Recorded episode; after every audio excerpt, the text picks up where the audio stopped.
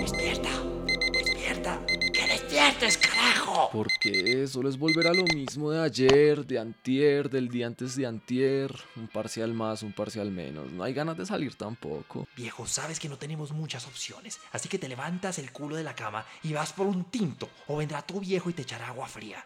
Si te tiras el parcial, te saca de la casa.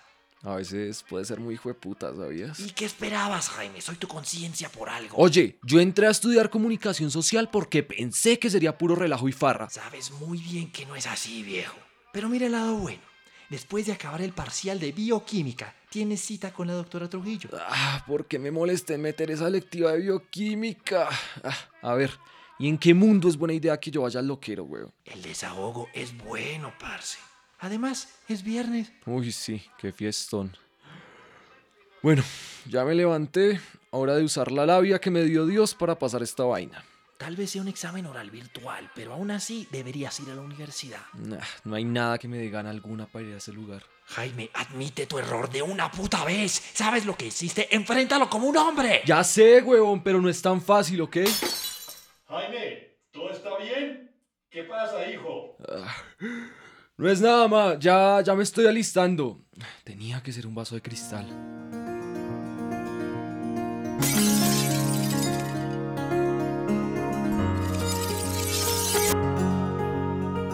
Hoy les ofrecemos el compromiso.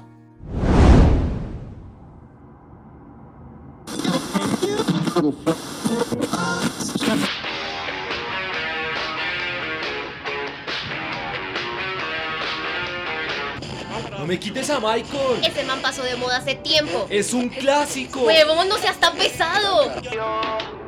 No sé si vuelva a verte. Los bandidos Yo voy manejando, carajo. Porque te emputas, es solo una puta canción. ¡Ya! ¡Me mamé!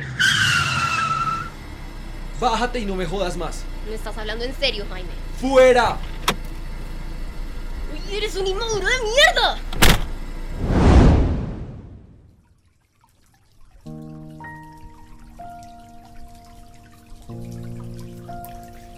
¿Y después del examen qué pasó? Como siempre, me fue como la mierda.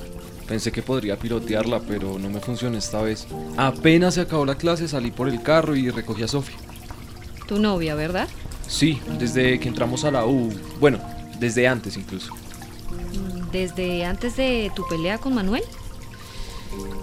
Como porque hay que traer a Gómez al caso.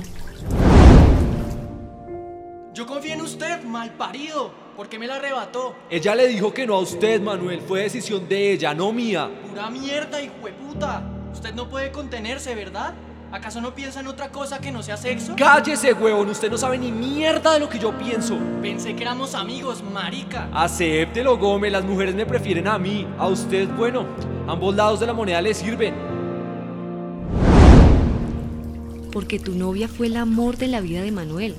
Y tú entraste en una relación con ella después de que le dijera que no a sus afectos. Los afectos de Manuel eran una fantasía, una absurda mentira que se creyó por años. Pero tú la alimentaste. Tú le diste los ánimos necesarios para decirle a Sofía lo que él sentía. ¿Y a dónde llevó esa Sofía? Directo a mis brazos. Mm, no me sorprende que lo digas de forma tan fría, Jaime. ¿Eh? Hablé claro, doctora. Siempre has sido un joven resentido con la vida. Tanto así que no sabes cómo afrontar las cosas buenas que te pasan en tu vida. O sea que me está diciendo que el haberle quitado el amor de la vida a uno de mis amigos más cercanos fue algo bueno para mí. ¿Cómo putas puedo decir eso, doctora Trujillo? Lo digo para que te des cuenta de tu error. Acéptalo y comprométete a enmendarlo. Doc, tengo muchos errores que corregir. Admitirlo, Jaime, es el primer paso.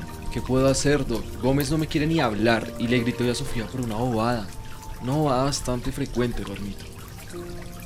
¿A qué te refieres? Normalmente siempre la dejo escoger la música en el carro, siempre nos devolvemos juntos de la U. ¿Y hoy no la dejaste? No, hoy quería escoger yo. Querías tener algo de control, después de un día difícil donde no pudiste manejar bien tu situación. Sí, perdí el control, igual que cuando perdí el control de mis palabras y lastimé a mi amigo. Estoy segura de que si hablas bien con Manuel, pueden resolver esto entre ustedes. No es tan fácil, doctora. Tengo mucho en lo que pensar esta noche. ¿La veo la próxima semana? A la misma hora, por el mismo canal. Oiga, Doc, ¿quién era el que decía eso en la tele? Mis viejos siempre veían un programa donde decían eso. ¿Tú sabes quién era Roberto Gómez Bolaños? No, señora, no me suena. Tal vez hayas oído su nombre artístico, Chespirito. Ah, sí, el del Chavo del Ocho y el Chapulín Colorado, ¿cierto? Sí, y bastantes personajes más. Es más, ¿tú sabes por qué a la gente le gustaba tanto el chavo? Pues mi mamá decía que le hacía cagarse de la risa y pues mi papá nunca le pregunté, ¿sabe? Pero sí me acuerdo que decía que los mexicanos eran bien morbosos. En parte lo eran. Los personajes de Chespirito eran adorados por la gente porque mostraban ciertos atributos de la sociedad mexicana, algo que resonó mucho en el resto de su audiencia en Latinoamérica y España. Guay, Doc, no sabía que le gustara tanto el chavo. Ese show es viejo. Ni tanto, Jaime. Doctora, esa vaina tiene 50 años al aire. Oiga, ¿por qué me cuenta esto? Ah, siempre has sido muy perspicaz. No contaban con mi astucia. Exacto, mira, Chespirito era muy famoso y era un genio para escribir personajes, pero tuvo bastantes problemas con sus compañeros de reparto. Sí, especialmente con Kiko, ¿cierto?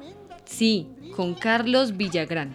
Ellos dos se pelearon por la propiedad del personaje de Kiko durante años, hasta que Chespirito ganó el juicio. Aún así, Villagrán siguió haciendo de Kiko hasta que se retiró. Eventualmente, Chespirito peleó de la misma forma con la chilindrina por su personaje. Ve, no sabía. ¿Cuándo fue que murió Chespirito? En noviembre de 2014, con toda una legión de admiradores en el mundo. Mm, me acuerdo de esa noticia. Uf, Manuel era fanático a morir de ese man. Cuando se enteró de su muerte estuvo bastante deprimido por semanas en el colegio. Me imagino. Mira, te cuento esto porque Chespirito pudo haber hecho muchas cosas bien. Pero se fue a su tumba con dolores en su corazón. No creo que tú debas guardarte las tuyas, ni con Manuel, ni con Sofía, ni con tus padres. Mm, gracias, doctora Trujillo. Tenga un buen fin de semana. Tú también, Jaime, disfruta tu viernes.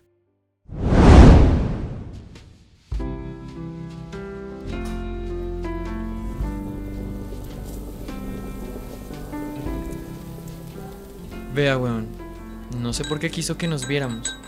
Yo no tengo nada que decirle a usted. Créame, Gómez, lo entiendo, pero yo también debo enfrentar mis errores. Perdóneme que me ría, pero no parece el mismo man con el que cursé durante 11 años. A mí también me parece raro, hermano. ¿Sabe? Han pasado ya tantos años. Sí, así es, y quiero disculparme con usted, huevón, por haber sido un marica. Nunca fue mi intención haberle robado a Sofía. No me la robaste, Jimmy. Ella nunca me quiso de esa forma. Y yo también fui un marica. ¿Y quién diría que sería así literalmente?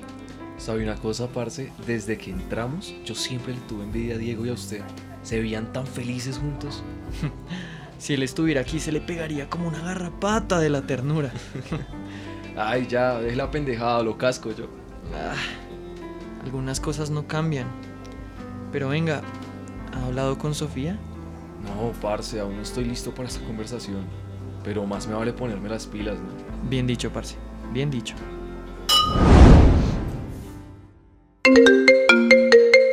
¿Aló? Hola, Sofi. ¿Qué quieres? Necesito que hablemos. ¿Puedo caer de la casa? Mejor no vengas, mis padres no te quieren ver. Mejor en otro lado. em, el loma de enfrente, ¿te parece? Si quieren saber lo que pasará con Sofía y Jaime, lo podrán oír desde las voces de nuestra confusa y honesta generación de cristal.